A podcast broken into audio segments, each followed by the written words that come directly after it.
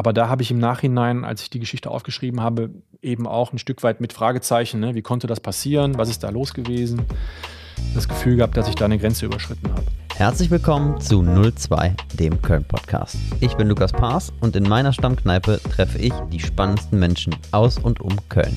Ich treffe auch Unternehmer, Musiker, Schauspieler oder ganz andere Menschen mit einer ganz besonderen Geschichte. Und ich war natürlich wieder unterwegs. Und ihr dürft auch diesmal wieder raten, wen ich getroffen habe. Carsten Fiedler. Carsten Fiedler ist Chefredakteur des Kölner Stadtanzeiger und somit quasi der Herr über die Nachrichten in unserer Stadt. Bevor Carsten 2017 zum Stadtanzeiger kam, war er beim Express. Er kennt also wirklich fast alle Seiten des Journalismus in Köln. Und das fand ich extrem spannend. Ich wollte erst einmal wissen, wie er Interviews führt und wie er überhaupt an die Gäste kommt, denn da wollte ich auf jeden Fall für mich auch noch was lernen.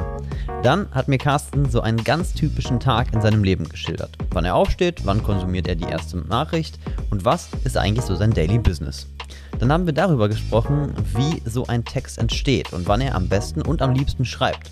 Und dann haben wir darüber gesprochen, was Presse eigentlich darf. Denn ich bin vor kurzem auf eine Schlagzeile einer bekannten Zeitung gestoßen, die ich irgendwie gar nicht so klasse fand. Und ich wollte einfach mal seine Meinung dazu hören. Die habe ich dann auch bekommen, inklusive eigenem Geständnis. Das könnt ihr jetzt hören, denn setzt euch einfach mal zu uns, bestellt euch einen Kölsch und freut euch auf Carsten Fiedler. Aber bevor wir starten, stelle ich euch natürlich auch noch den ersten Sponsor vor. Und der ist unser Dauergast, wie kann es anders sein, die Digitalagentur Milatech aus Köln. Seit Folge 1 ist Milatech dabei und supportet diesen Podcast weiterhin.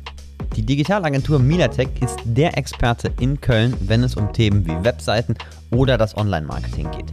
Dabei ist völlig egal, ob ihr Hilfe für ein großes Unternehmen braucht oder für euer ganz eigenes kleines Mini-Projekt. Milatech hilft euch natürlich gerne. Meldet euch gerne bei den Kollegen. Der Link ist wie immer in den Show Notes.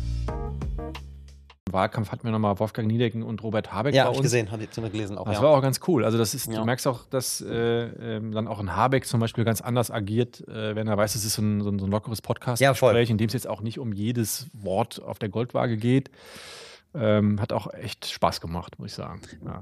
Ich habe mir natürlich viele Interviews von dir auch durchgelesen. Mhm. Wenn du in so ein Interview gehst, hast du so eine Idee, was du suchst, warum du das machst? Oder wenn du jetzt zum Beispiel mit, mit mhm. Niedecken in ein Interview gehst, Hast du dann schon eine Vorstellung, wo du hin willst, was du machen möchtest mit dem? Ja, also wenn man ein klassisches Interview führt, dann ähm, hat man natürlich vorher auch die Zeit äh, genutzt, in der, in der man sich ein Stück weit vorbereitet hat. Also in der Regel gibt es ja auch immer ein, äh, bei uns im Geschäft, im, im, im aktuellen Newsgeschäft, gibt es ja auch immer einen Anlass oder einen, einen Aufhänger, den man, den man hat, um ein Interview zu führen. Ähm, wenn man schon länger so im Nachrichtenjournalismus unterwegs ist, dann überlegt man sich natürlich vorher auch, auf welche Nachrichtenfährte könnte man seinen Interviewpartner locken, sodass am Ende da auch eine, eine News bei rauskommt, die dann am besten Fall auch von anderen nochmal aufgegriffen wird. Also ja, hat man. Also, also du probierst schon was zu entlocken. Auf jeden Fall, klar. Okay. Ja. Wenn du, wir nehmen mal so ein, so, ein, so ein genaues Beispiel, Ugo Schein nehme ich jetzt mal, das war mhm. ja, ist ja relativ aktuell. Ja. Wie habt ihr den angefragt? Schreibt ihr dann eine Mail über die Redaktion oder ruft ihr an? Wie sieht sowas aus? Mhm. Vielleicht kann ich da noch ein bisschen, ein bisschen was lernen. In, in dem Fall ähm, habe ich das ja zusammen mit dem Martin Dovidat mhm. gemacht und der Martin hatte tatsächlich direkt äh, die Pressestelle von BioNTech angefragt mhm. und ähm, ist da auch sehr hartnäckig geblieben. Und ähm, äh, es hat tatsächlich gedauert. Also es waren sicherlich drei, vier, fünf Nachfragen notwendig.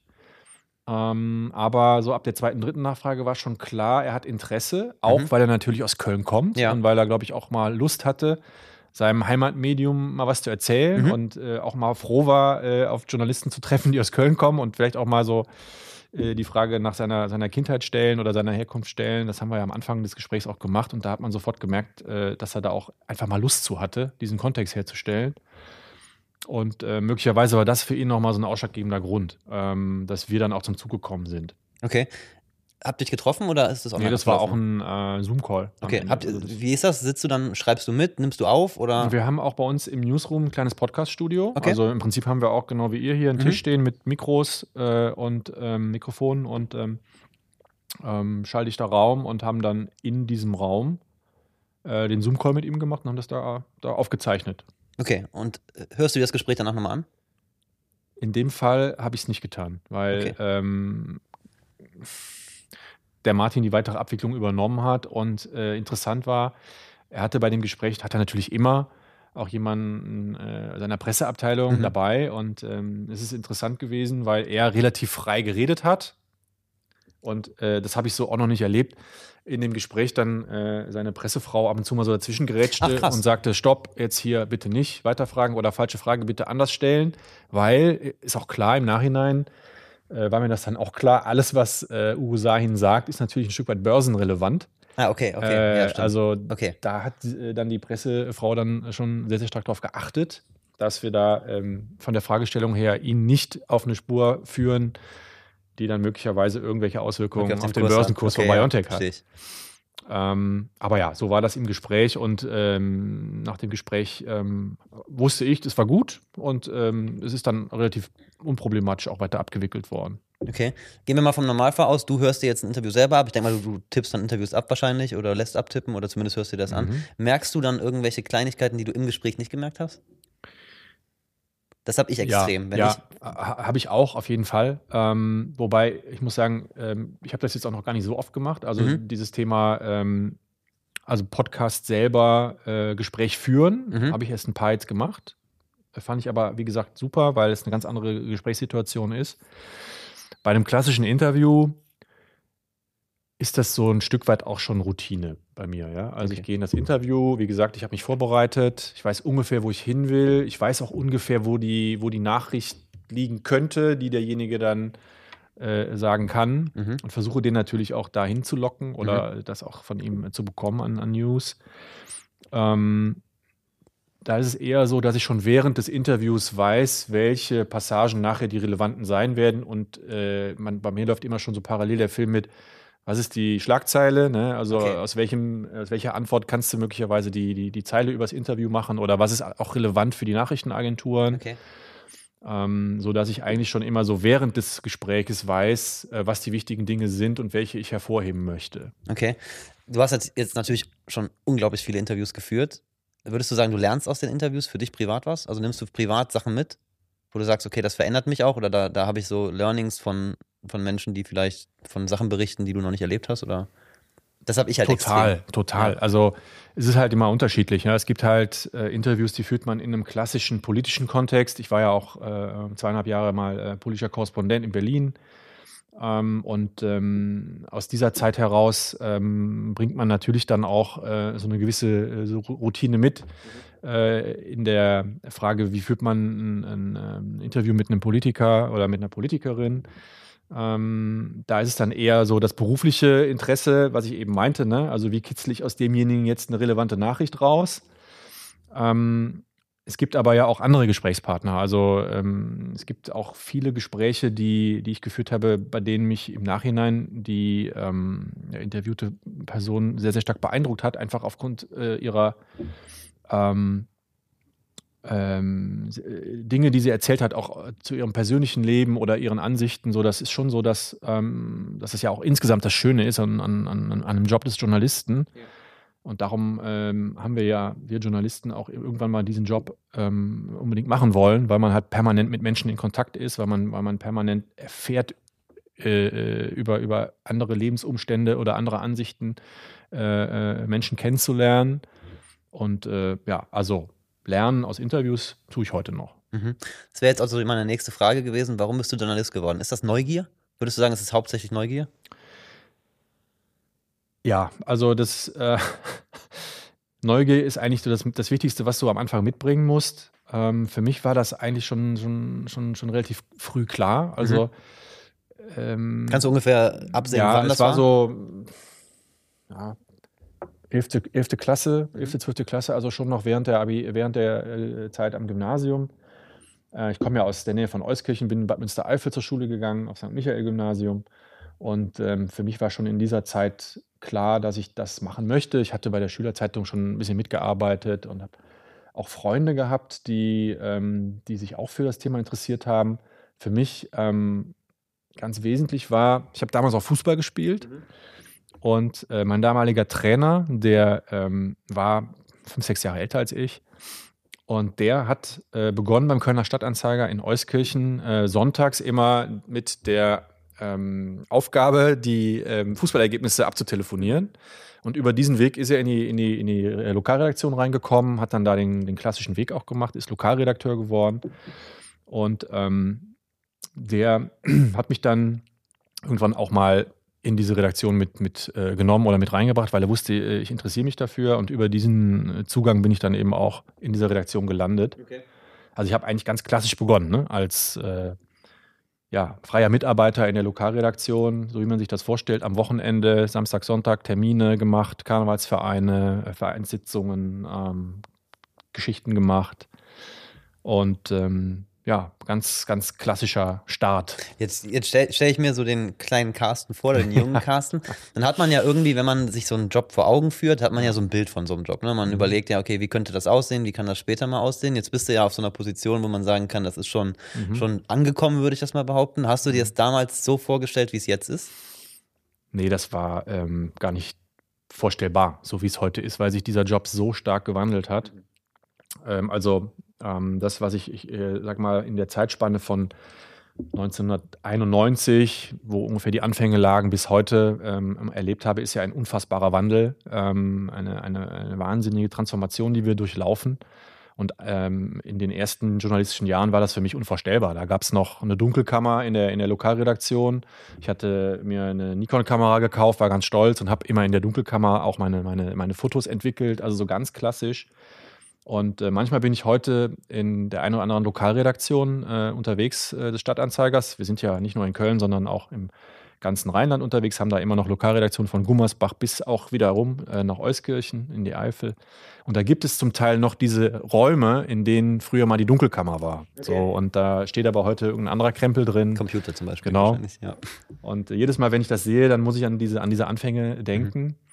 Mhm. Ähm, die Digitalisierung war damals ja so noch gar nicht äh, vorstellbar. Ja, es gab ja damals auch noch gar keinen, äh, also Internet gab es zwar schon, aber es war noch in, in keinster Weise ähm, ein, ein relevanter Kanal für, für, für uns, für Journalismus. Ich weiß noch, dass ähm, als ich dann ähm, in Köln äh, gelandet bin, äh, beim, beim Express in der Lokalredaktion, ähm, dass das dann irgendwann stark zunahm mit, mit E-Mails ja. und, und eben auch Internet begann, aber selbst zu dem Zeitpunkt, das war dann Mitte der 90er Jahre, so 94, 95, als ich dann in Köln am Express war, ähm, war das so nicht absehbar, was da äh, in den letzten Jahren, in den letzten Jahrzehnten Du bist ja auch ein absoluter Treiber der Digitalisierung, das kann man ja, ja schon, schon so sagen. Ich würde mhm. da gerne später auf jeden Fall nochmal drauf ja, kommen. Lass uns nochmal ganz am Anfang bleiben. Jetzt bist du Chefredakteur, hast natürlich auch eine wahnsinnige Aufgabe. Gab es irgendwann so den Punkt, wo du gesagt hast, okay, jetzt bin ich Journalist und jetzt merke ich, das kann ich wirklich? Also dass du wirklich gemerkt hast, okay, mhm. ich kann das besonders gut und bin. Bei mir war es immer so, das habe ich aber auch erst im Nachhinein festgestellt, weil äh, wenn man so drin ist im Prozess, dann, dann, dann, hat man meistens diesen, diesen klaren Blick noch nicht drauf. Aber wenn ich jetzt mal drauf schaue, wie, wie, wie, wie sich das bei mir entwickelt hat, dann war das bei mir immer so, ähm, ein Wechsel von einer ähm, schreibenden Position zu einer Management-Position. Also ich habe zum Beispiel, wie gesagt, dann in Köln ähm, angefangen als, ähm, also noch als freier Mitarbeiter während des Studiums, ähm, äh, angefangen als Rathausreporter. Also ich war kommunalpolitischer Reporter des Express Mitte der 90er Jahre und kam dann irgendwann aber automatisch in die Rolle des äh, stellvertretenden Lokalchefs und dann Lokalchef. Das heißt also, dann war ich plötzlich in einer äh, Ressortleiterfunktion und da hast du natürlich dann äh, ganz andere Managementaufgaben als, äh, als Reporter. Von dort bin ich dann nach Berlin gegangen, wieder als Korrespondent, landespolitischer Korrespondent. Und bin dann aber auch nach einem Jahr wieder in die Position gekommen äh, des stellvertretenden Lokalchefs und Lokalchefs für Berlin. Also der, der, war das eine bewusste Entscheidung, lokal zu bleiben? Ähm, war es, weil ähm, zunächst mal, weil ähm, erstens komme ich aus dem Lokaljournalismus, zweitens ähm, bin ich ein großer Fan und Anhänger des Lokaljournalismus. Ich glaube, dass du innerhalb des Lokalen ähm, auch die größten äh, Spielräume hast äh, in, der, in der Frage der, der Berichterstattung und natürlich auch die Unmittelbarkeit hast, äh, also die, die größte Nähe zu den Leserinnen ja. und Lesern. Aber ähm, ja, dann war ich in, in Berlin Lokalchef, dann bin ich Parlamentskorrespondent geworden, weil ich unbedingt auch nochmal auf diese Stufe wollte, auf diese schreiberische Stufe wollte und nochmal äh, als Korrespondent unterwegs sein wollte im, äh, im Regierungsviertel in Berlin.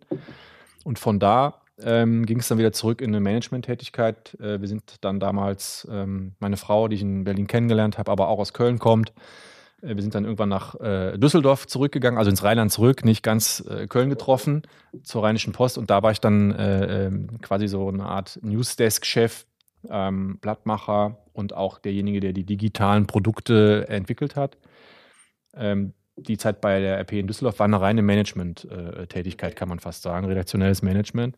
Und so ging das bei mir immer hin und her. Und Was würdest du jetzt sagen, wenn du jetzt deinen Alltag, ich sag mal, die letzten drei, vier Monate mal angucken würdest, wie viel Ja. Prozent in Mhm. der Woche verbringst du mit Schreiben, mit wirklich Mhm. Also gute, guter, guter Punkt, weil ich da auch äh, drauf achte, weil ich finde, ähm, dass man auch als Chefredakteur publizistisch sichtbar sein muss und bleiben muss. Ähm, wenn man das jetzt mal so anteilig sieht, würde ich sagen, in der Regel ist das Thema Management zu schreiben oder zu wirklich journalistischer Arbeit 70-30. Okay. Ähm, Also 70. 70 Management, 30, 30 schreiberisch. Das Schöne an der Position des Chefredakteurs ist aber, dass man ähm, ja auch ein Stück weit ähm, selber dann entscheiden kann, wann man ähm, mal dann doch selber schreiben möchte und dann kann man sich auch mal den Kalender leer räumen an dem Tag. Ähm, das finde ich wirklich äh, gut. Also nehmen wir mal an, ähm, jetzt äh, Kommunalwahl in Köln, äh, gibt es ein Ergebnis äh, oder auch bei der Bundestagswahl ähm, äh, gibt es dann abends das Ergebnis, wie auch immer. Das sind natürlich äh, für mich journalistische Feiertage, wo ich dann auch ganz klar sage, da schreibe ich den Leitartikel. Ich bin auch ähm, sehr, sehr gerne bei den Interviews dabei. Ich führe gerne Interviews und ähm, bin auch ein Stück weit auf der landespolitischen Ebene hier äh, in Düsseldorf äh, unterwegs, weil mich das auch reizt, ähm, da ab und zu mal selber Geschichten zu machen. Also schön ist, als Chefredakteur kann man kann man ein Stück weit auch nochmal selber steuern. Wenn ich merke, ähm, das Pendel schlägt zu stark in Richtung Management aus und bin bei 90, Mhm. dann kann ich auch mal sagen, okay, ähm, morgen nehme ich oder mir die Zeit. übermorgen nehme ich mir die Zeit. um mal Dann lass uns jetzt mal in so einen ganz Standardtag nehmen, geben bei Mhm. dir. Wann klingelt der Wecker? Der Wecker klingelt um äh, kurz vor sieben. Okay. Erste Ähm, Stunde? Weil, äh, genau, ich habe drei, also bin verheiratet, habe drei Kinder, ähm, die gehen äh, jetzt alle in die Schule. Der Kleinste geht jetzt gerade in die erste Klasse. Das heißt, ich bin morgens erstmal damit beschäftigt, den äh, Kleinen äh, in die erste Klasse zur Schule zu bringen. Und dann ähm, bin ich gegen neun im Büro, Okay, lass uns doch mal zurückgehen, aufstehen. Wann guckst du zum ersten Mal aufs Handy? wenn ich aufstehe. Also direkt erster Griff ist. Ja, ist halt leider so. Okay. Ähm, ist schon fast ein bisschen klischeehaft. Was machst du dann? E-Mails lesen ähm, oder Nachrichten konsumieren? äh, Ich gucke erstmal ähm, auf ksta.de, gibt es irgendwelche äh, News aus der Stadt, gibt es irgendeine Eilmeldung, was haben die Kollegen am Morgen schon gemacht. Okay. Während der Corona-Zeit war das ja auch so, dass, dass man morgens immer erstmal geguckt hat, wie ist die Ja, Inzidenzzahl. klar. das ist jetzt wieder weg. Also Mhm. das finde ich interessant, äh, dass, dass das äh, wieder, äh, spielt jetzt keine so große Rolle Nee, stimmt. Merken wir übrigens auch in der, in der Berichterstattung, äh, dass das Interesse an Corona deutlich nachgelassen hat. Also es ist immer noch da, aber äh, dieses jeden Morgen erstmal gucken, wo stehen wir, ist, glaube ich, im Verhalten der Menschen nicht mehr Glaub so ich auch. vorhanden. Ist auch gut so. Also genau, ich gucke erstmal auf KSTA. Liegst du dann im Bett noch oder bist du schon am Frühstückstisch? Ja, Wo ich kann, bin kann ich noch mir das so halb im Bett. Also Okay. Wecker klingelt, kla- ich klopfe den Wecker aus. Ich habe noch so einen klassischen äh, Ja. Wecker und dann gucke ich aufs Handy und gucke auf KSDA und dann ähm, gucke ich, dann dann wie das Wetter wird. Okay, okay. Dann stehe ich auf, ähm, gehe runter, mache mir einen Kaffee, mache das Frühstück, also bereite das Frühstück vor für die Kids und für, für, für meine Frau auch. Und dann, wie gesagt, Kind in die Schule und dann äh, nochmal einmal kurz zu Hause vorbei, Tasche packen und ins Büro. Das heißt, du verlässt dich aber in den, an, an dem Morgen komplett auf, deine eigene, auf deine eigene Zeitung. Oder hast du noch Alternativquellen? Guckst naja, wenn, noch? ich, wenn ich, wenn ich äh, ins Büro komme, Mhm. dann habe ich, äh, ich habe so ein Set sozusagen auch klassisch noch Print. Also ich habe ein äh, Set an Zeitungen. Ähm, das sind fünf, sechs, sieben Zeitungen, die ich morgens äh, da liegen habe.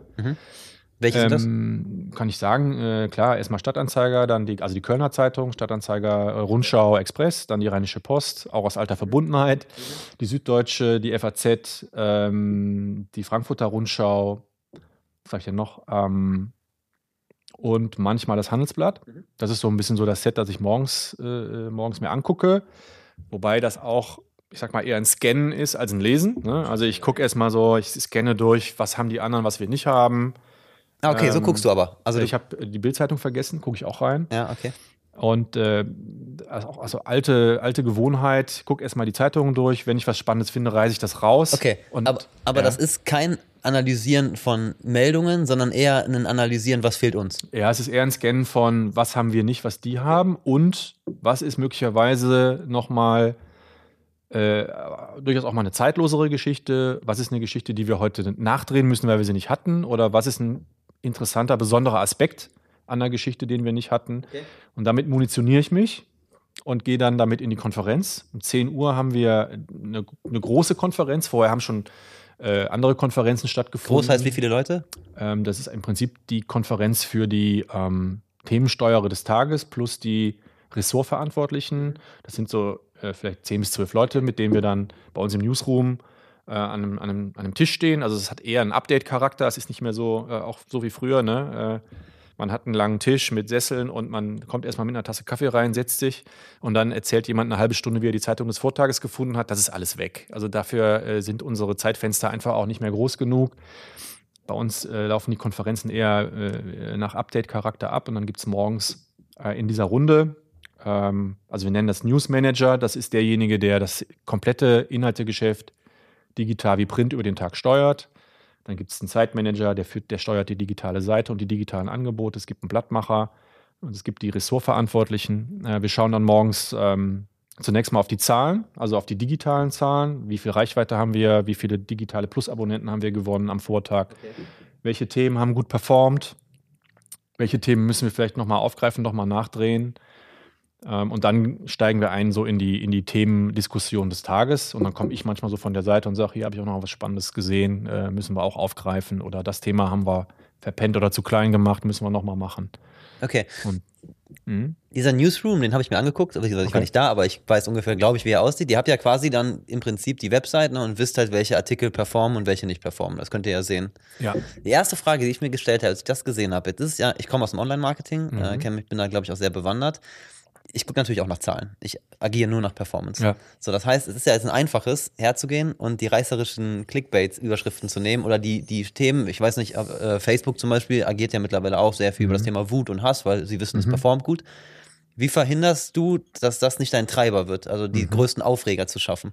Ja, das ist ein ganz zentraler Punkt unserer Arbeit. Also es ist nicht nur meiner, sondern es äh, ist so, dass wir natürlich eine Reihe von Leuten haben, die in diese Rolle des Newsmanagers gehen. Also ich ähm, kann als Chefredakteur nicht jeden Tag äh, der Inhaltesteuerer im Newsroom sein, äh, Stichwort Managementaufgaben. Deswegen gibt es äh, eine Stellvertreterin, zum Beispiel die Sarah, oder auch ein Head of Digital, Martin Dovideit und weitere Leute, die, die da eben äh, auch in diese Rolle reingehen.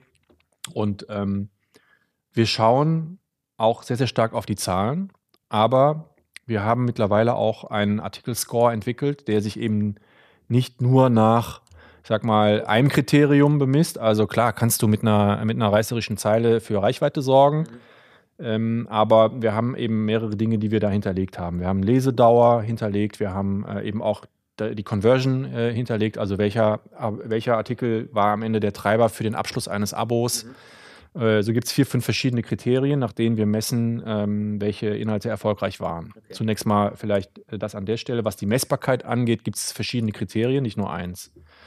Und dann ist es natürlich unsere, würde ich mal sagen, ureigenste journalistische Aufgabe, ähm, dafür zu sorgen, dass wir ähm, ja auch äh, immer noch mal mit einem mit einem nüchternen, mit einem neutralen Blick auf die Themen schauen, ähm, welche sind aus einer journalistischen Perspektive notwendig, welche müssen wir machen, auch wenn sie möglicherweise nicht die die großen Reichweitenbringer sind. Aber da stehst du ja jeden Tag im Interessenkonflikt. Jeden Tag überlegst, also kann ich, vor allem du als Chefredakteur, stehst doch jedes Mal da und denkst dir, okay, wenn ich jetzt diese Zeile bringe, dann erhöht sich unsere Reichweite. Kannst du dann neutral sagen, okay, mein journalistisches Herz, sage ich mal, sagt, das machen wir jetzt nicht? Damit hast du kein, also ich als Unternehmer, für ja. mich wäre das super schwer. Ich habe es ehrlicherweise so noch nicht als Konflikt erlebt, weil okay. ähm, ich glaube, dass wir beim Thema Messbarkeit und beim Thema ähm, Artikel-Score und bei der Frage, ne, welche Kriterien wenden wir eigentlich an, die uns zeigen, welche äh, Dinge lesen die Menschen gerne. Da haben wir noch so viel Aufholbedarf. Also wir sind ja, wir sind da ja erst am, am, am also nicht ganz am Anfang, aber da ist noch deutlich Luft nach oben.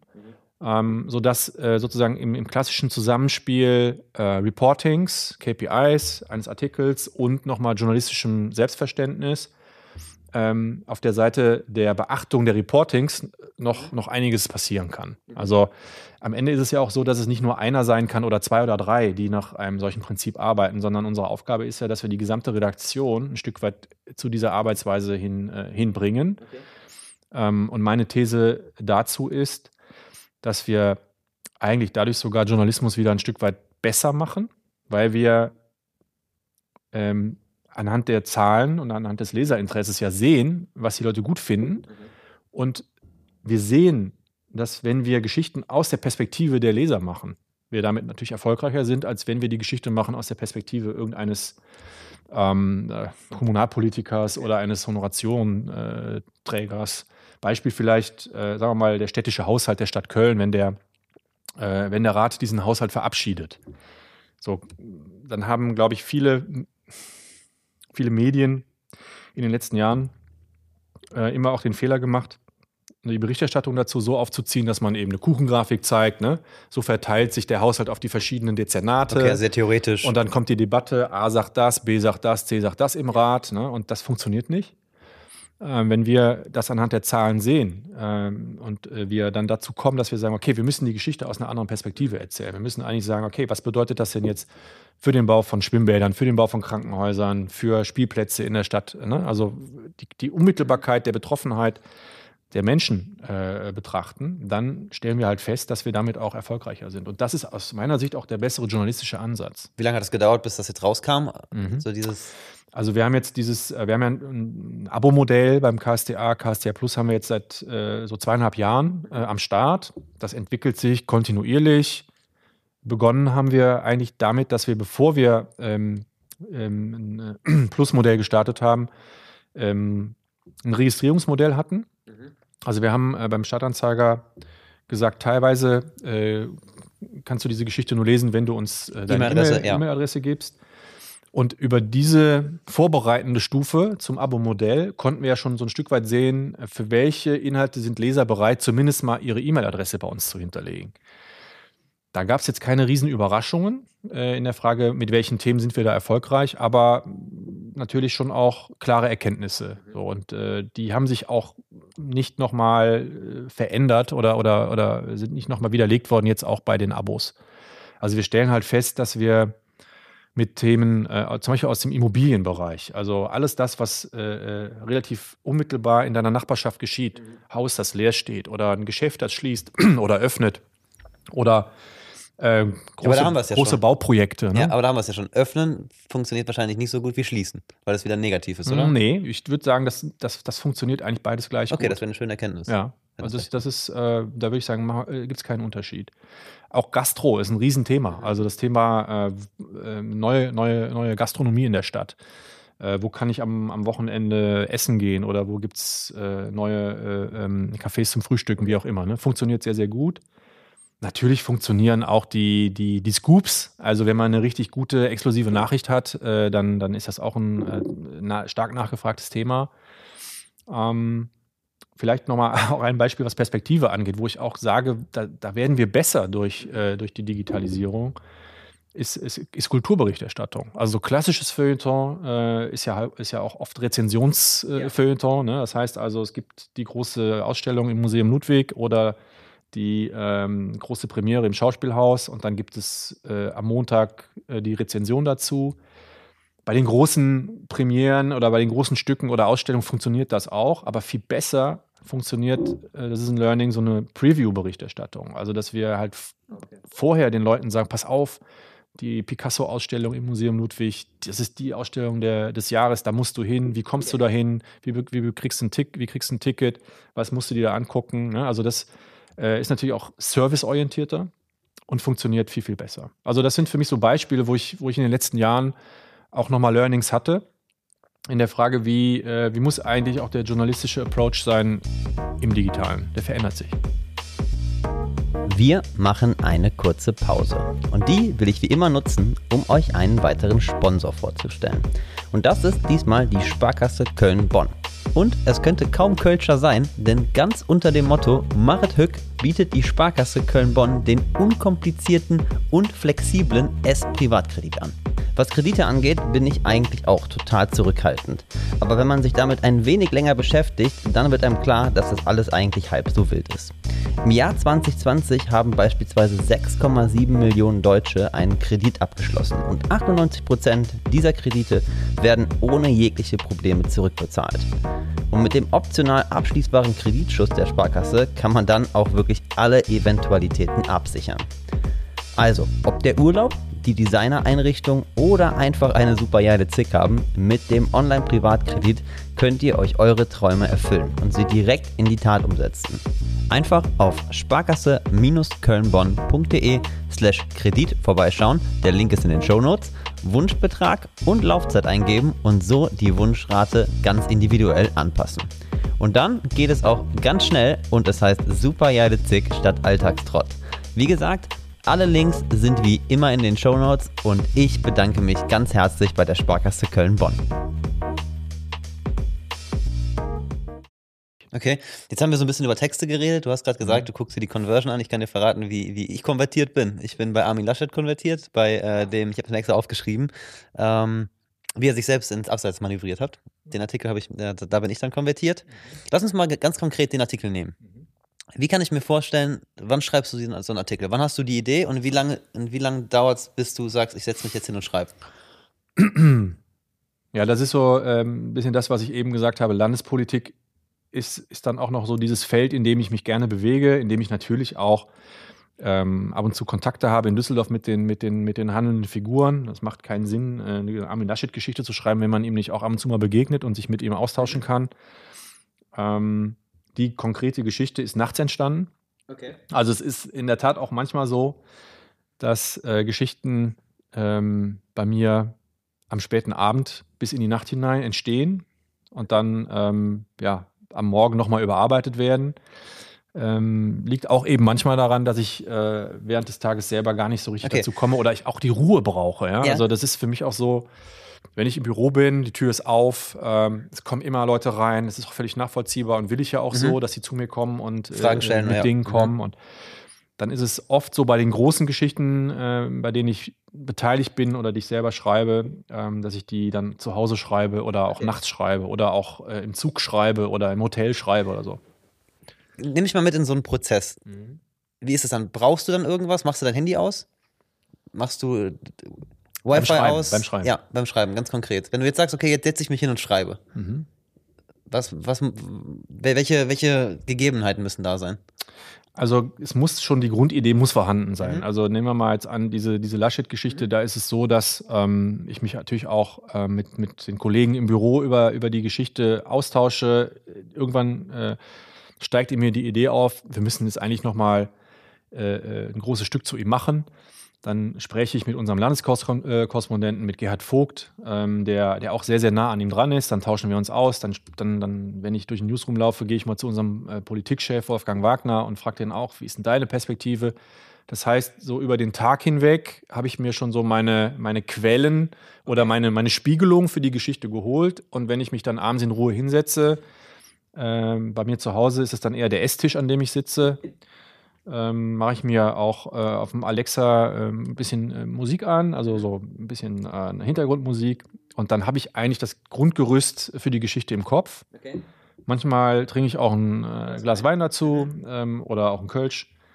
Und dann äh, schreibe ich das runter. Also das funktioniert. Okay, das, das kannst du dann einfach so runterschreiben. Machen, ja. Okay, dann gehen wir davon aus, das Ding ist jetzt fertig, Text mhm. ist fertig. Wer kriegt es als erstes zu lesen? Genau, wer, äh, wer, als erster dann drüber liest, in dem Fall äh, mein lieber Kollege Gerhard, also der landespolitische Korrespondent. Wir kennen uns übrigens schon ewig. Ähm, wir waren schon auch gemeinsam beim Express damals, äh, Mitte der 90er Jahre unterwegs und wurden die unheimlichen Zwillinge genannt.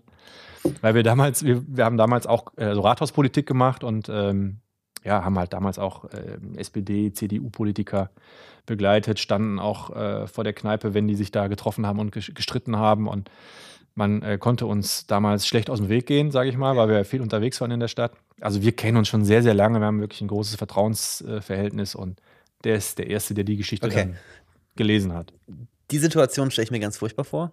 Warum? Weil es so, so für mich so ein bisschen wie so ein Test ist. Ich gebe ja. jetzt ein Diktat ab und jetzt ja. warte ich. Wie lange dauert das, bis er dir dann was zurückspiegelt? Ja, sagen wir mal so. Ähm, nicht jeder schreibt dann dem Chefredakteur zurück, das ist aber scheiße, was er da aufgeschrieben Okay, hat. also, Wobei wir beide halt ehrlich sind. Ja, also okay. Deswegen kriegt er sie auch, weil ich von ihm weiß, äh, der würde sich jetzt da nicht irgendwie äh, scheuen, okay, ja. mir zu sagen, das ist aber nicht gut oder der Einstieg ist schlecht Ja, oder musst du nochmal dran oder das stimmt nicht. So, äh, ich habe da überhaupt keine Probleme mit. Also ich bin da nicht eitel und ähm, Das heißt, du kriegst dann eine E-Mail, wo dann drin steht, äh, so das würde ich vielleicht noch ändern Genau, oder das verstehe ich genau. nicht oder. Genau. Also wenn es so wenn es so läuft, dass die Geschichte zu Hause entstanden ist, dann ähm, genau bekommt bekomme ich da ein entsprechendes Feedback zu. Dann, ähm, wenn die dann in die Produktion geht, die Geschichte, dann ähm, klar gucke ich da noch noch mal einmal drüber. Dann wird die aber auch noch mal mindestens einmal, wenn nicht zweimal gegengelesen in der Redaktion. Okay. Und wenn jetzt so ein Fehler kommt oder jemand sagt, das verstehe ich nicht, bist du dann jemand, der sofort das Ganze korrigiert oder sagst du, aber ich habe das doch so gemeint und das muss man jetzt verstehen? Kommt drauf an. Also klar gibt es da manchmal auch Dinge, in, bei denen man nochmal in die Diskussion geht oder wo ich sage, wieso verstehst du das jetzt nicht, wie ich das geschrieben habe? Aber ähm, in der Regel ähm, bin ich auch jemand, der dann sagt, naja, wenn du es jetzt im ersten Zugang nicht so verstanden hast, wie ich es eigentlich ausdrücken wollte, dann wird es jemand, der äh, vielleicht jetzt nicht den Kontext hat und es als Leser äh, morgen vorgesetzt bekommt, es erst recht, erst recht nicht verstehen. Und insofern äh, wird dann da auch nochmal umformuliert. Okay, so jetzt geht das Ding online oder wird ge- gedruckt oder Mhm. was auch immer. Der Text über Armin Laschet war jetzt auch ein langer Text, ne? fand ich jetzt, also war schon relativ ausführlich. So, bist du dann jemand, der dann auf das Ergebnis wartet oder der dann wirklich sich die Zahlen nochmal anguckt? Wie, ist der, wie hat der performt? Wo, wo holst du dir jetzt dein. Ja, also ähm, tue ich mittlerweile. Ne? Also das ist, gehört mit zum Transformationsprozess. Ich würde mal sagen, vor zehn Jahren würde, äh, hat, hat kein Chefredakteur mehr oder auch kein Reporterredakteur mehr ähm, sich am nächsten Tag für die Zahlen interessiert. Also da hat keiner auf Reportings geguckt, da wurde das Ding gedruckt in Okay, der dann Zeitung. war das weg. Und dann war das so, ähm, ja, wird der Leser schon gut gefunden haben. Okay. Oder eben auch bei, ich sag mal, bei Kommentaren oder Leitartikeln, die man, die man geschrieben hat, gab es ja auch keine Response. Es gab Leserbriefschreiber, die gibt es auch heute noch. Das, das, das, das, das wird auch durchaus immer noch stark in Anspruch genommen. Aber es ist ja kein Vergleich zu der äh, sag mal, Diskussion, die du auslöst mit einem Kommentar oder einem Leitartikel äh, in den sozialen Medien, im Digitalen. Ähm, also das ist ein Prozess, äh, glaube ich, für, für, für Journalisten insgesamt, dass sie aus dieser Perspektive, ich sitze hier äh, im, im Leuchtturm ganz oben und äh, nach dem Sender-Empfänger-Prinzip äh, ihre Geschichten schreiben und sagen, hier, Leser, friss oder stirb, Ja. Das ist vorbei. Mhm. Und ähm, Ärgerst dennoch, du dich dann? dennoch ist, das so ein, ist das so ein Prozess auch bei mir gewesen. Ja. Ne? Ich gucke, ich habe auch jetzt bei Laschet, gute Frage, ich weiß es nämlich noch, Okay. habe ich äh, natürlich am nächsten Morgen geguckt, äh, hat der Text irgendwas bewegt. Er hat, glaube ich, drei Abos gezogen, was gar nicht so schlecht ist. Okay. Da war meins Ähm, bei dann. Und ähm, ja, genau, Ja. war eins dabei. Vielen Dank. Ja, sehr gerne. Und ähm, ja, dann gucken wir eben auch nochmal, ähm, genau, das ist noch eine Kategorie, bei der ich eben vergessen habe. Wie ist dieser Text von äh, Plus Abonnenten gelesen worden? Also der ist ja dann äh, quasi hinter der Paywall, der hat äh, diese Verplussung. Ähm, aber ein wichtiges Kriterium ist eben nicht nur, hat er konvertiert, sondern wie viele der angemeldeten Digitalabonnenten KC Plus haben den auch gelesen Okay. und wie lange ist da die Lesedauer? Ich glaube, die Wette waren da ganz okay. Also da war ich ganz zufrieden mit. Ärgerst du gibt dich aber auch- dann, wenn du, wenn, wenn, Mhm. wenn schlechte Werte da sind? Ja, Ja? klar. Okay. Es gibt auch Geschichten, die ich schreibe, die äh, keine Abos produzieren und äh, wo ich dann auch im Nachhinein gedacht habe, pff, war das jetzt wirklich so spannend, wie du gedacht hast? Oder ähm, hätte man da doch vielleicht auch nochmal eine andere Perspektive einnehmen Mhm. müssen? Das mache ich schon, ja. Ich habe mir auch Interviews von dir angeguckt, wo Mhm. du selber Interviews gibst und auch wie du hier auftrittst. Ich finde, du wirkst allgemein sehr gelassen so in allem, was du tust. Gibt es irgendwas, was dich so richtig auf die Palme bringt, wo du laut wirst oder wo du sagst, okay, das geht gar nicht? Ja, das ähm, glaube ich, also ist nicht so, wie man sich das vielleicht ähm, auch vorstellen kann, dass, dass da äh, der Chefredakteur durch den, Newsroom tobt und, und schreit. Das ist nicht unbedingt meins. Ähm, aber klar gibt es Dinge, die mich auch äh, ärgern und ähm, was mich, äh, was mich wirklich äh, auch äh, manchmal auf die Palme bringt oder auch schon gebracht hat, ist, ähm, wenn wir ähm, zu viele Fehler machen in unseren Texten. Also wir, wir haben natürlich die Situation, sag mal so, nicht wie früher, dass ein Text einen Ausspielzeitpunkt hat und äh, der Schreiber mehr oder weniger den ganzen Tag Zeit hat, auf diesen Ausspielzeitpunkt, nämlich Printandruck, 18 Uhr Hinzuarbeiten, ja. 30, Mhm. hinzuarbeiten, nochmal hin, hin und her zu wenden, zweimal gegenlesen zu lassen, durch das Rechtschreibprogramm laufen zu lassen. Das ist halt so nicht mehr, sondern die Texte, die wir schreiben, durchlaufen äh, vier, fünf Schleifen. Äh, ich sag mal, eine Rohform, eine Kurzform ist dann vielleicht am Vormittag schon digital veröffentlicht worden. Dann wird die nochmal äh, erweitert, die Form. Dann äh, kommt vielleicht äh, noch zusätzlich zu der Geschichte ein Kommentar dazu, der dann später für Print nochmal angepasst wird. Also diese Texte, die wir machen, durchlaufen vier, fünf verschiedene Arbeitsstufen. Da sind wir natürlich insgesamt anfälliger für Fehler, als es früher war.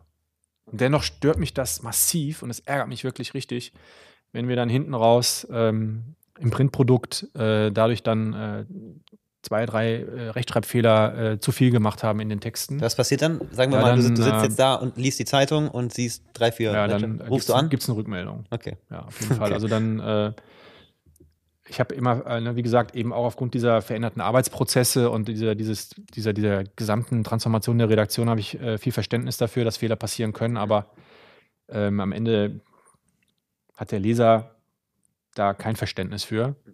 Und ähm, das muss uns halt immer, immer bewusst sein. Also, was mich ärgert, ist, jetzt mal in einem, in einem weiteren Sinne, weg vom Rechtschreibfehler, ist, ähm, wenn man nicht aus der Produktsicht denkt. Also, wenn äh, wir als, als Journalisten nicht vom Produkt, das wir machen, für, für die Leute da draußen ausgehen, sondern, sondern eher irgendwie gefangen sind in unseren Prozessen oder ähm, ja, ähm, auch immer eine Begründung dafür haben äh, im Prozess, warum das jetzt nicht so gut geworden ist oder warum da Fehler gemacht worden sind. Ne? Ich finde, entscheidend muss sein, dass wir ähm, aus der Sicht des Produktes, das wir anbieten, ähm, denken. Okay. Dann würde mich mal deine Meinung interessieren. Ich mhm. war vor drei Tagen, meine ich, oder vier Tagen bei mir beim Bäcker. Mhm. Und dann ist so der Klassiker, ne, dieser Ständer, wo die ganzen Zeitungen mhm. drin hängen. Und oben war die Bild-Zeitung. Aber ein Bild von Malu Dreier mhm. und eine riesengroße Überschrift, die Flutversagerin. Mhm. Darf Presse das? Dürfen tut sie das, auf jeden Fall. Also Wie ist deine Meinung Meinungsfreiheit ist, ist, ist, ist, ist da. Wie du weißt, habe ich auch Boulevard gemacht. Also ich habe ja auch ähm, vor dem Stadtanzeiger drei Jahre Express-Chefredakteur gemacht und hatte auch in den 90er Jahren ja meine, meine Expresszeit hier in Köln. Das heißt, ich äh, kenne mich schon ein bisschen auch mit Boulevard aus ja. und äh, kenne die Mechanismen. Im Übrigen gibt es auch viele, viele Dinge, ähm, die man im Boulevardjournalismus lernen kann, die, die, die man positiv verwenden kann. Auch jetzt beispielsweise bei einer, bei einer Abo-Zeitung zum Beispiel, sage ich immer, äh, auch ähm, das, das, das pointierte, ähm, ich will nicht sagen zuspitzen, aber dennoch auch sich, bevor man anfängt, eine Geschichte aufzuschreiben, wirklich mal zu überlegen, was ist eigentlich der Kern der Geschichte, was mache ich da am Ende für eine Zeile drüber, also was ist der Kern, was will ich erzählen? Und, und wie will ich es transportieren eine Schlagzeile ist ja nichts anderes als, als auch ein Teaser oder ein Anreiz, diese, diesen Text zu lesen. Und äh, das sind Dinge, die, äh, die ich auch beim Express gelernt habe und wo ich heute immer noch verwundert bin, dass der eine oder andere, der äh, eben keine Boulevard-Erfahrung hat, sich erstmal hinsetzt, der fängt an zu schreiben und überlegt sich dann ganz am Ende, was schreibe ich denn da jetzt drüber? Das ist für mich zum Beispiel so ein, so ein, so ein Ding, wo ich sage, das kannst du besser, wenn du äh, dich vorher mal fokussiert hast. Das ist was, was man im Boulevard lernen kann. Die Schlagzeile Die Flutversagerin ist für Bild, für das Genre Bild ähm, zulässig. Die Frage ist, ob man das gut findet oder, oder nicht gut findet. Ich glaube insgesamt, dass ähm, Boulevardjournalismus ähm, du kannst das besser sich, sich, sich verändert hat oder beziehungsweise diese Form von Boulevardjournalismus, die Flutversagerin, so weniger auf Akzeptanz stößt, als das noch vor, vor 20, 30 Jahren der Fall war. Ähm, auf der anderen Seite wiederum ist es auch interessant, im, im, Hinblick auf digitalen Journalismus oder digitale journalistische Angebote. Vieles von dem, was, was, was auch mal Boulevardmechanismen waren, Print vor, vor 30 Jahren, findet man heute natürlich auch im digitalen Journalismus wieder. Also ich würde mal sagen, die zugespitzten äh, Zeilen, die Teaser, die einen reinziehen ja. in die Geschichte, auch auch der Ansatz, äh, nicht zu schnell alles zu erzählen, ne? also nicht im Teaser schon alles zu erzählen, sodass keiner mehr weiterliest. Das sind Dinge, die, die, die aus dem klassischen Print-Boulevard äh, in, in, den, in den digitalen Journalismus über, übergegangen sind.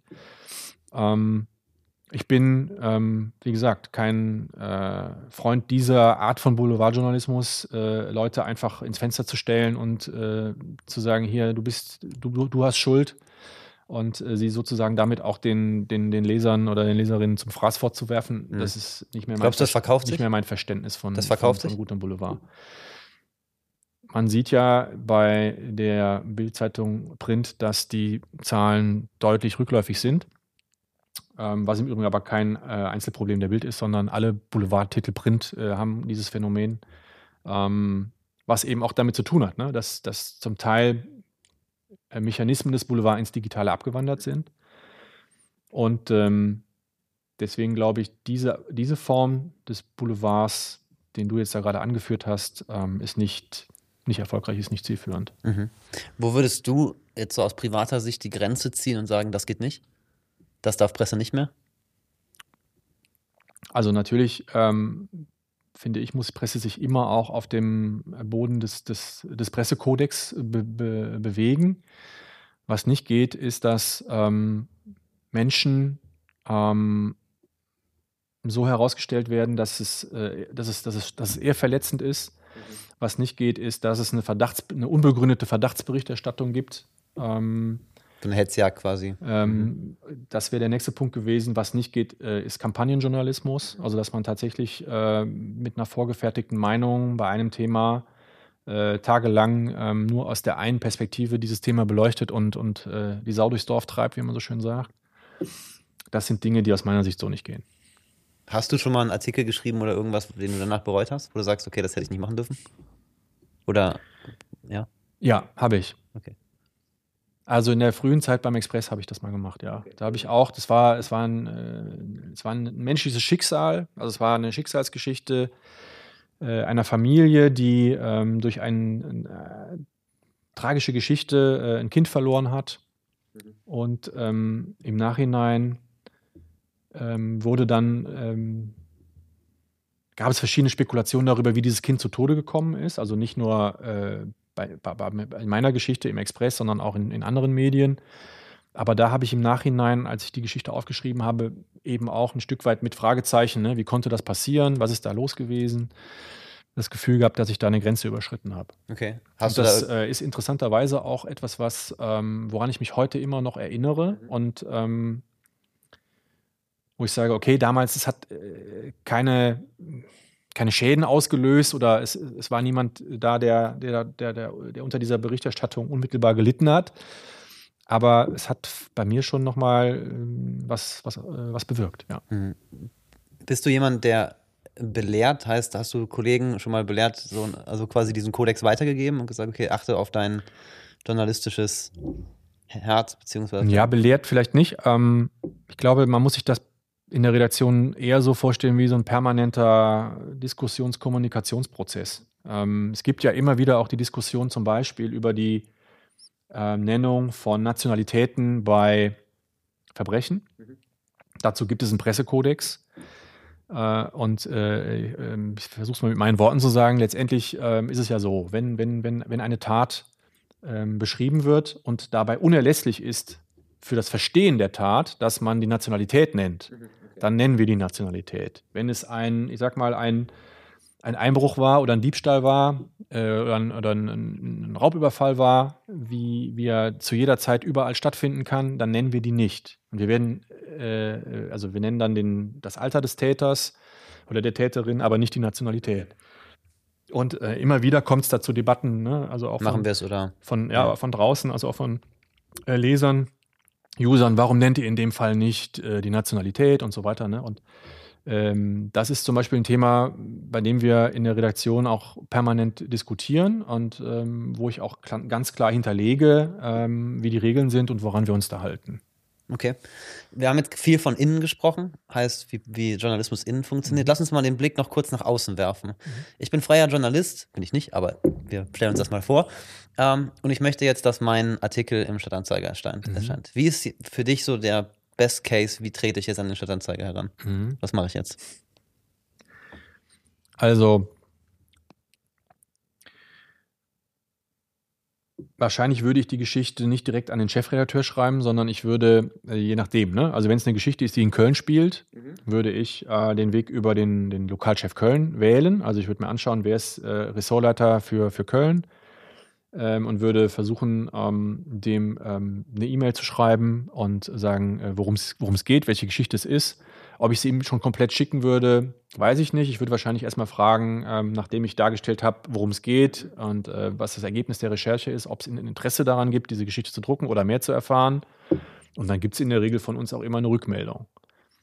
Ähm, insgesamt muss man natürlich sagen, wirtschaftlichen Rahmenbedingungen sind äh, schwierig. Äh, ne? Das betrifft äh, alle in der, in der Medienbranche gerade. Das heißt, äh, für die freien Mitarbeiter ähm, bei uns, dass, ähm, oder für, für, für, für neue Mitarbeiter, freie Mitarbeiter, dass es nicht ganz einfach ist, reinzukommen. Also wir haben ein, ein, ein, ein, ein äh, Netzwerk von freien Mitarbeitern, mit denen wir arbeiten. Beispielsweise unsere Stadtteilberichterstattung, die wir machen, wird hauptsächlich von freien Mitarbeitern gemacht. Ähm, und ähm, ja, immer mal wieder gibt es da Verschiebungen oder jemand scheidet aus. Das heißt, ab und zu gibt es da Fluktuationen, aber ich kann jetzt nicht sagen, äh, jetzt hier in diesem Podcast, äh, liebe Hörerinnen und Hörer, alles. schickt eure Artikel zu Christian Hümmel in der Lokalredaktion oder zu mir. und ihr werdet bei uns angestellt oder ihr bekommt bei uns auf jeden Fall die Zusage, dass die Geschichte veröffentlicht wird. So, so ist es leider nicht. Mhm. Aber ja, weil du fragst nach dem Weg. Also wenn man äh, wirklich der Überzeugung ist, hier hat man eine gute Geschichte, entweder hat man sie selber aufgeschrieben oder man hat ein Thema, von dem man meint, das müsste mal unbedingt äh, angepackt werden, dann immer gerne an uns. Okay. Wie viele Artikel muss ich als freier Journalist liefern, bis, ich, äh, bis über eine Festanstellung nachgedacht wird? Der Weg ist eigentlich äh, immer noch der, muss ich sagen, dass ähm, äh, der Weg über die freie Mitarbeit ähm, führt zu einem Volontariat mhm. und dass wir dann halt ähm, immer alles versuchen, diejenigen, die wir auch ausbilden bei uns, auch im Haus zu halten. Manchmal geht das nicht, eben auch aufgrund der wirtschaftlichen äh, Zwänge, die wir haben. Ähm, aber derzeit, in der ich jetzt äh, beim Stadtanzeiger bin, ähm, haben wir eigentlich den Großteil der Volontäre auch immer übernommen. Was allerdings auch damit zu tun hat, dass wir begonnen haben, bei den Volontären nochmal ein Stück weit zu spezialisieren. Also auch da wieder, ne, die Redaktion entwickelt sich sehr, sehr stark in Richtung Digital First äh, Struktur und dadurch entstehen ganz neue Rollen und Funktionen. Ähm, wir haben jetzt zum Beispiel ähm, in diesem Jahr, Anfang dieses Jahres damit begonnen, auch das Thema Audio, Video mhm. zu besetzen. Ja, also, ich habe schon gesagt, wir haben ja auch äh, eine kleine Podcast-Familie gebaut. Und dafür brauchen wir auch Leute mit dem entsprechenden Profil. Mhm. Und äh, wir tun das zum einen dadurch, dass wir auch Leute von draußen holen, die schon die Expertise haben. Wir machen es aber auch so, dass wir bei unseren Volontären, äh, die mit äh, ein Stück weit äh, einem Spezialthema dann auch ähm, ausrüsten, sage mhm. ich jetzt mal. Also es gibt bei uns jetzt auch Audio-Video-Volontäre oder es gibt okay. jemanden für Data-Journalismus, der macht jetzt sein Volontariat und wird dann perspektivisch bei uns Datenjournalist. Weil das natürlich genau die Felder sind, in denen wir auch aufbauen müssen, in denen wir äh, Kapazitäten aufbauen müssen und auch Skills brauchen. Und ähm, ja, nicht jeder, der, sag mal, mit der klassischen Denke äh, unterwegs ist, ich kann gute Geschichten schreiben und will deswegen Journalist werden, wird äh, in diesen Zeiten noch, noch zum Ziel kommen. Mhm. Sondern es geht wirklich erfolgsversprechender eher über das Thema Spezialisierung und, äh, Digital, Digital Skills. Ja, ne? ja. Ich würde langsam zum Ende kommen. Jetzt, äh, unsere Folgen haben immer, ähm, heißen immer gleich, das heißt immer der Name und dann kommt ein Bindestrich und dann kommt eine Überschrift. Und da ich jetzt hier einen Profi sitzen habe, ähm, wie würdest du die Folge nennen? Lass mich jetzt hier mal von einem Profi beraten. Mhm. Ähm, Journalismus der Zukunft. Okay, ich gucke mir die Zahlen danach an äh, und reporte dir die mal. Dann gucken wir mal, ob das geklappt hat. Carsten, vielen, vielen Dank, dass du da warst. Hat mir großen Spaß gemacht. Sehr gerne. Und ähm, ja, vielen Dank. Danke. Das war es mit Carsten Fiedler. Und ich habe für mich wirklich viel mitnehmen können. Der Alltag von einem Chefredakteur hat also gar nicht mehr so viel mit richtigem Schreiben zu tun, sondern ist vor allem auch durch Management-Tätigkeiten geprägt. Ich fand es mega spannend, wie Carsten über Boulevardmedien denkt. Mich würde auch da eure Meinung mal interessieren. Was darf Presse eigentlich machen und was darf Presse nicht? Lest ihr Boulevardmedien? Schaut ihr euch die Bild an? Schreibt mir gerne über Facebook oder einfach in die Kommentare. Ich freue mich mega auf eure Nachrichten. Und wir hören uns in 14 Tagen wieder. Dann haben wir einen neuen Gast. Bis dahin, macht's euch gemütlich im Herbst. Euer Lukas.